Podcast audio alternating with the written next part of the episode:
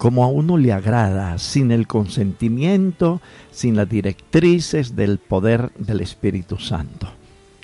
Entonces el escritor sagrado empieza haciendo una diferencia entre el creyente y el que no lo es. El lecho sin mancilla y empieza el escritor sagrado diciendo, honroso sea en todos. ¿Qué quiere decir? El matrimonio debe ser honrado.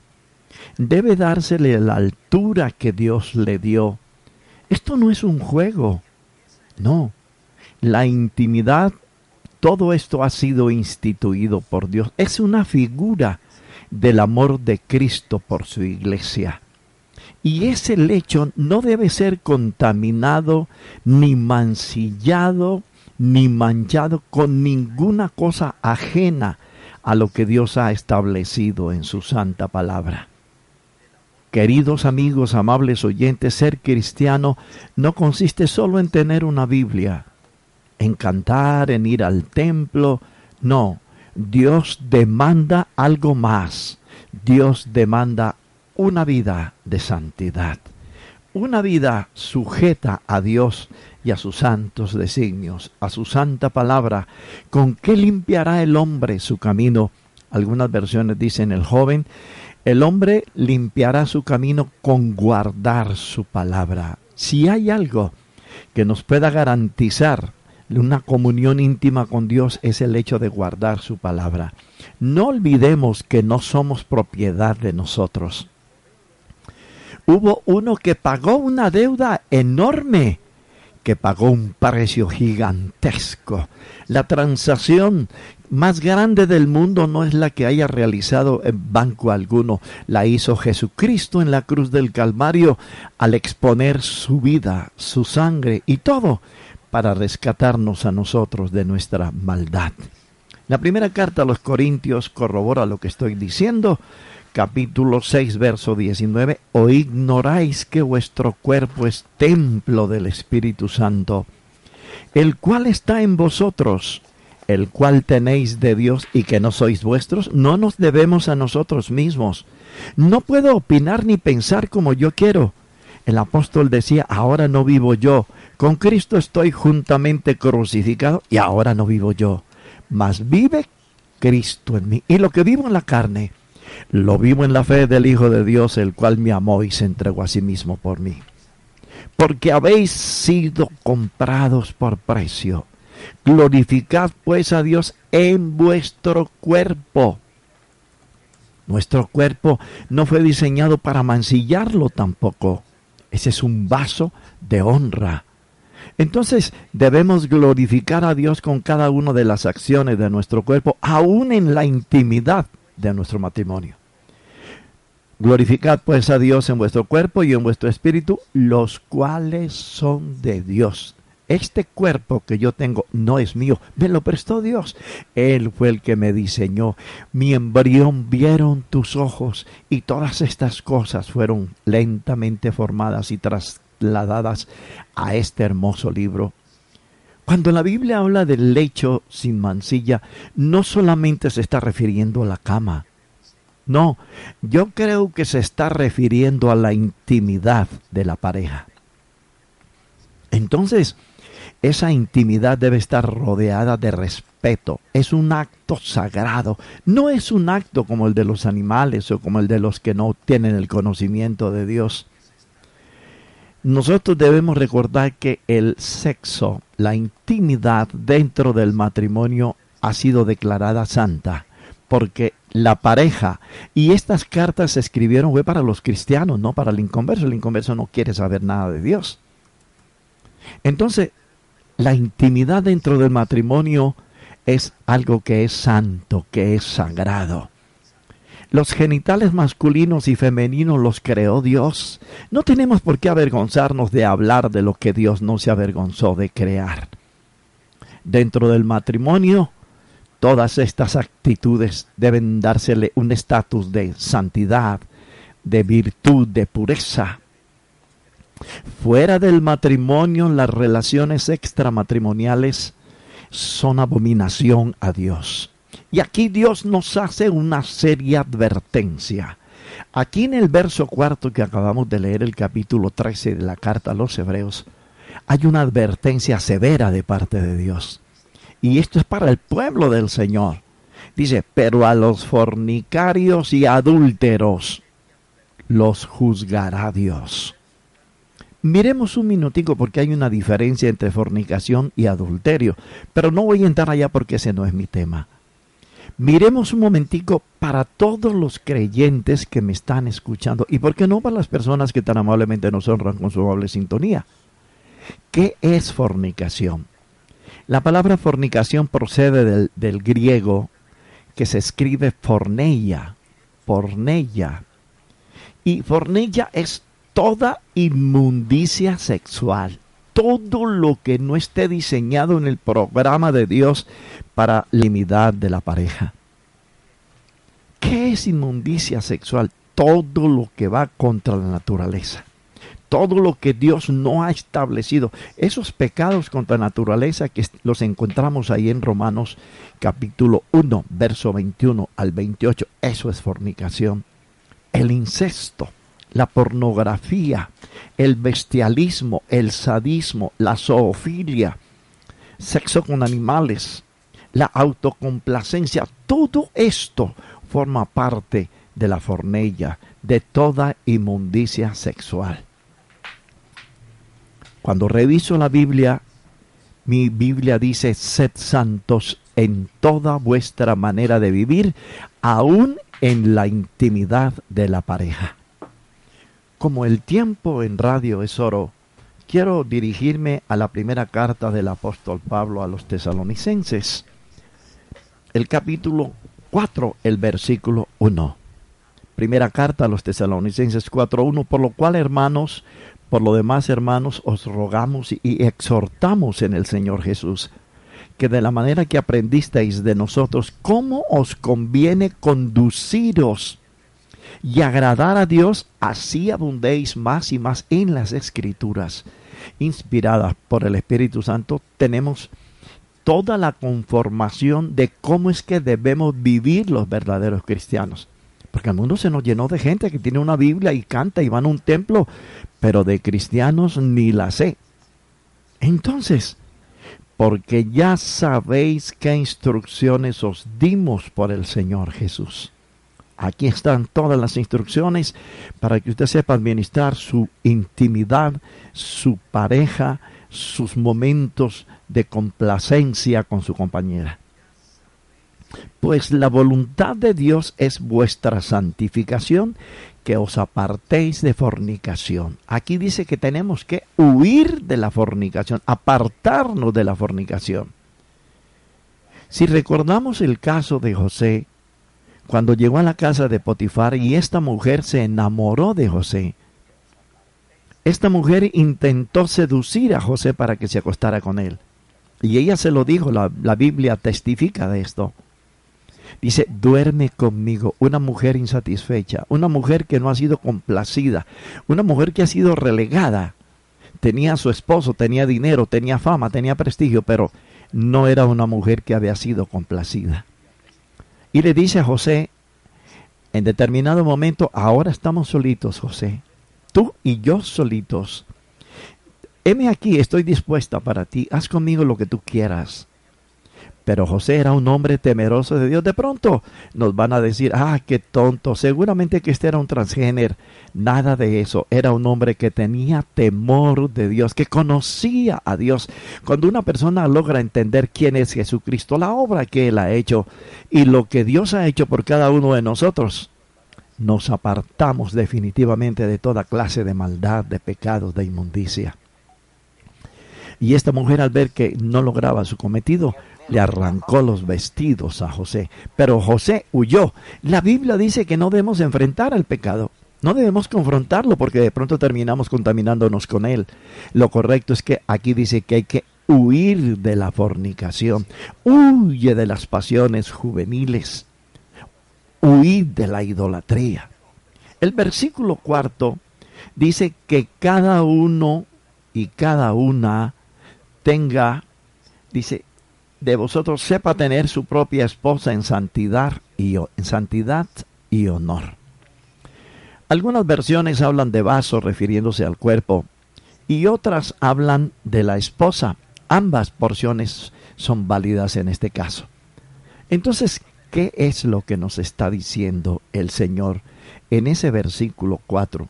Que cada uno de nosotros sepa tener a su esposa o su cuerpo en santidad, y no decir que tengamos dominio propio, que no nos dejemos arrastrar, seducir de las pasiones que son propias de las personas que no conocen a Dios. Bueno, eso de la pasión, a mí me parece que eso es normal, que cada uno de nosotros sienta un deseo sexual dentro de la pareja, dentro del matrimonio, eso es completamente normal.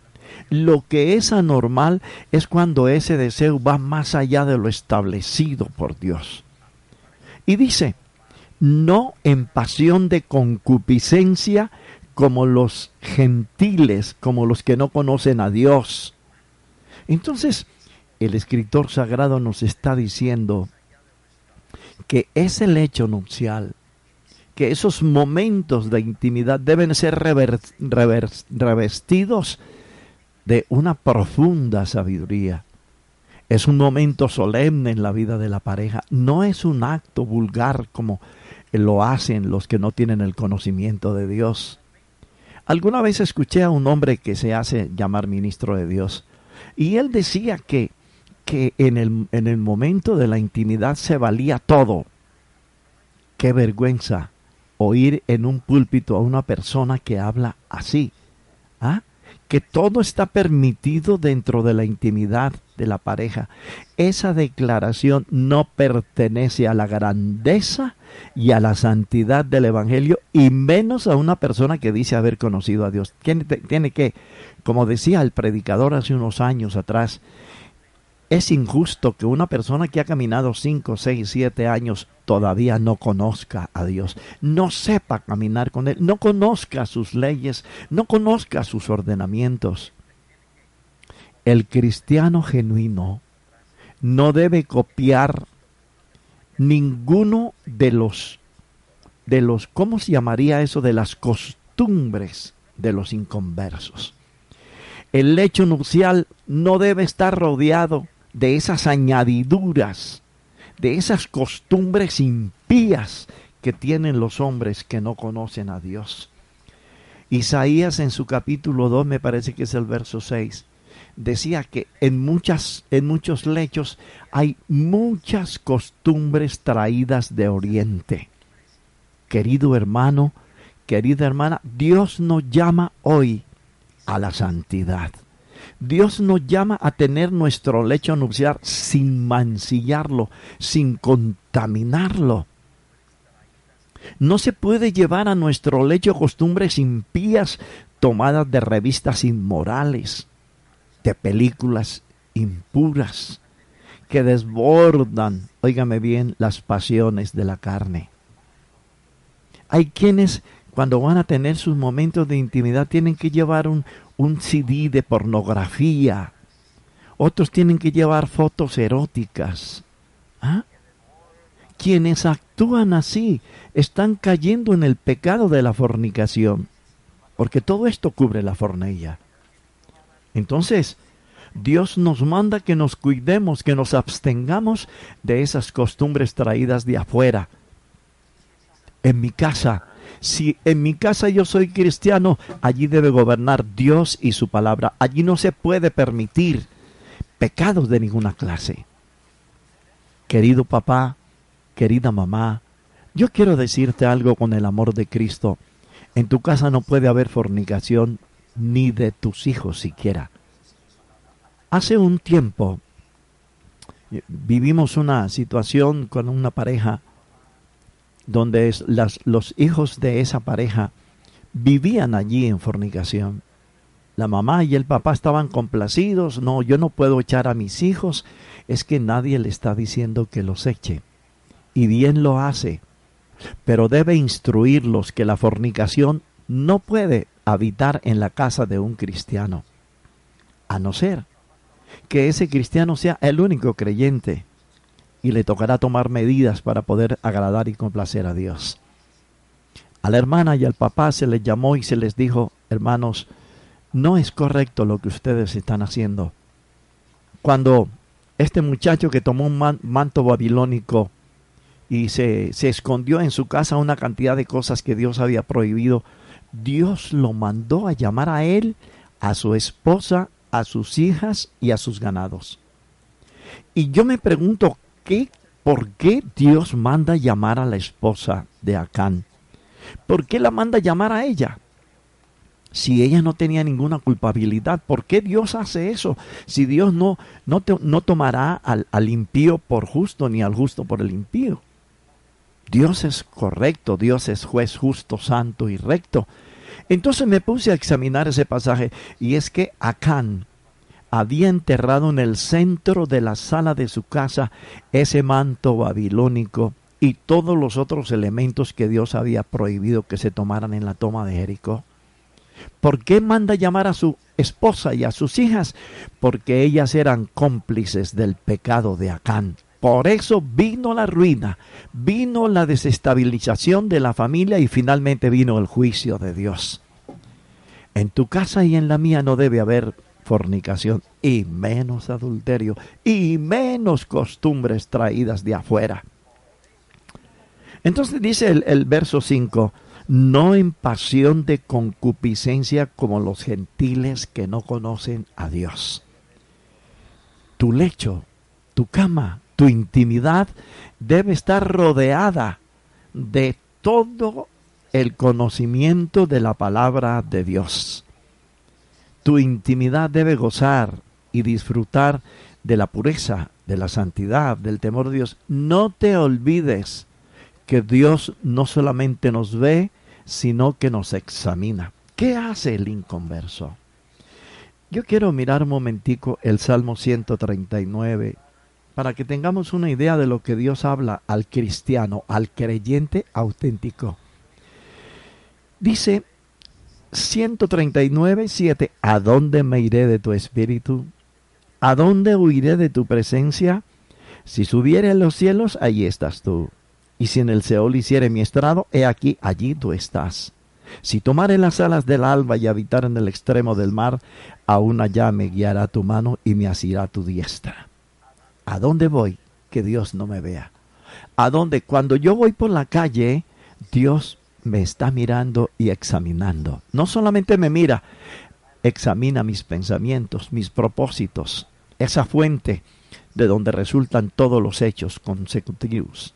Dios no mira nuestros hechos, no, no porque los hechos, los hechos nuestros son el fruto de lo que pensamos. Dios lo que mira es la intención. Eso que cuajamos en nuestra mente, eso es más válido que la conducta, porque la conducta es el resultado de las intenciones. El versículo 12 dice, dice, aún las tinieblas no encubren de ti, y la noche resplandece como el día, lo mismo te son las tinieblas que la luz. ¿Qué es lo que hace el inconverso? Cuando va a faltarle a su esposa o a su esposo, cuando le es infiel a su compañero, ¿qué es lo que hace? Se va fuera de la ciudad a una cosa que se llama motel. Allá ellos piensan que allá nadie los ve. Y, entran tranquilos porque van huyendo de la mirada de los demás. Y ciertamente allá están solos, nadie los puede mirar, con excepción del dueño del hotel, del motel de sus empleados. ¿Y qué hacen? Cierran la puerta, cierran las ventanas, corren las cortinas, apagan la luz. Nadie ha visto nada. Pero aquí dice que aún las tinieblas no encubren de ti y la noche resplandece como el día. Lo mismo te son las tinieblas que la luz. Dios nos mira, Dios nos observa, Dios sabe cuando tú estás en la intimidad, ahí hay unos ojos que nos están observando. Si estamos haciendo las cosas como Dios las ha diseñado en su santa palabra, y cuando hacemos las cosas como Dios ordena, ahí está Dios bendiciéndonos. Versículo 7 de la carta a los tesalonicenses dice, dice, pues no nos ha llamado Dios a inmundicia, sino a la santificación. Y oiga esto, No fuimos llamados a practicar las inmundicias de la gente que no conoce a Dios. Fuimos llamados a someternos a Dios y a su santa y gloriosa palabra.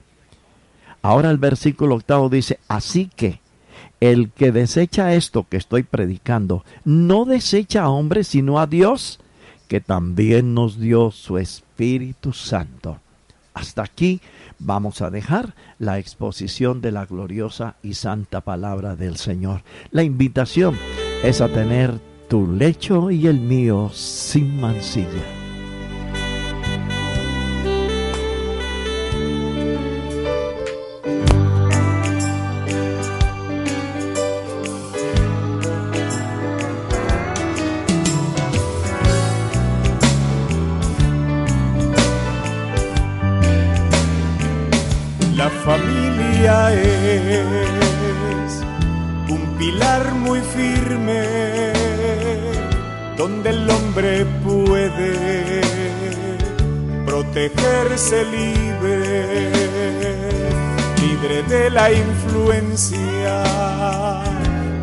Ofrece el mundo.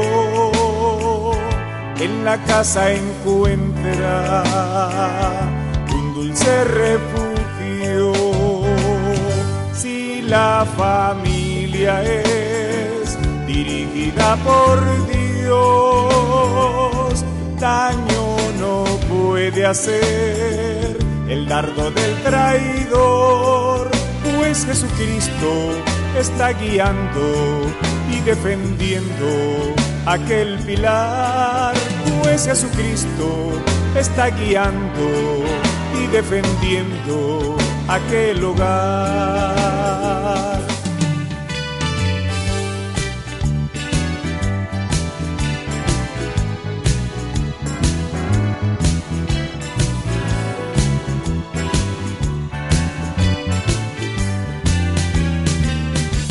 Familia es un pilar muy firme donde el hombre puede protegerse libre, libre de la influencia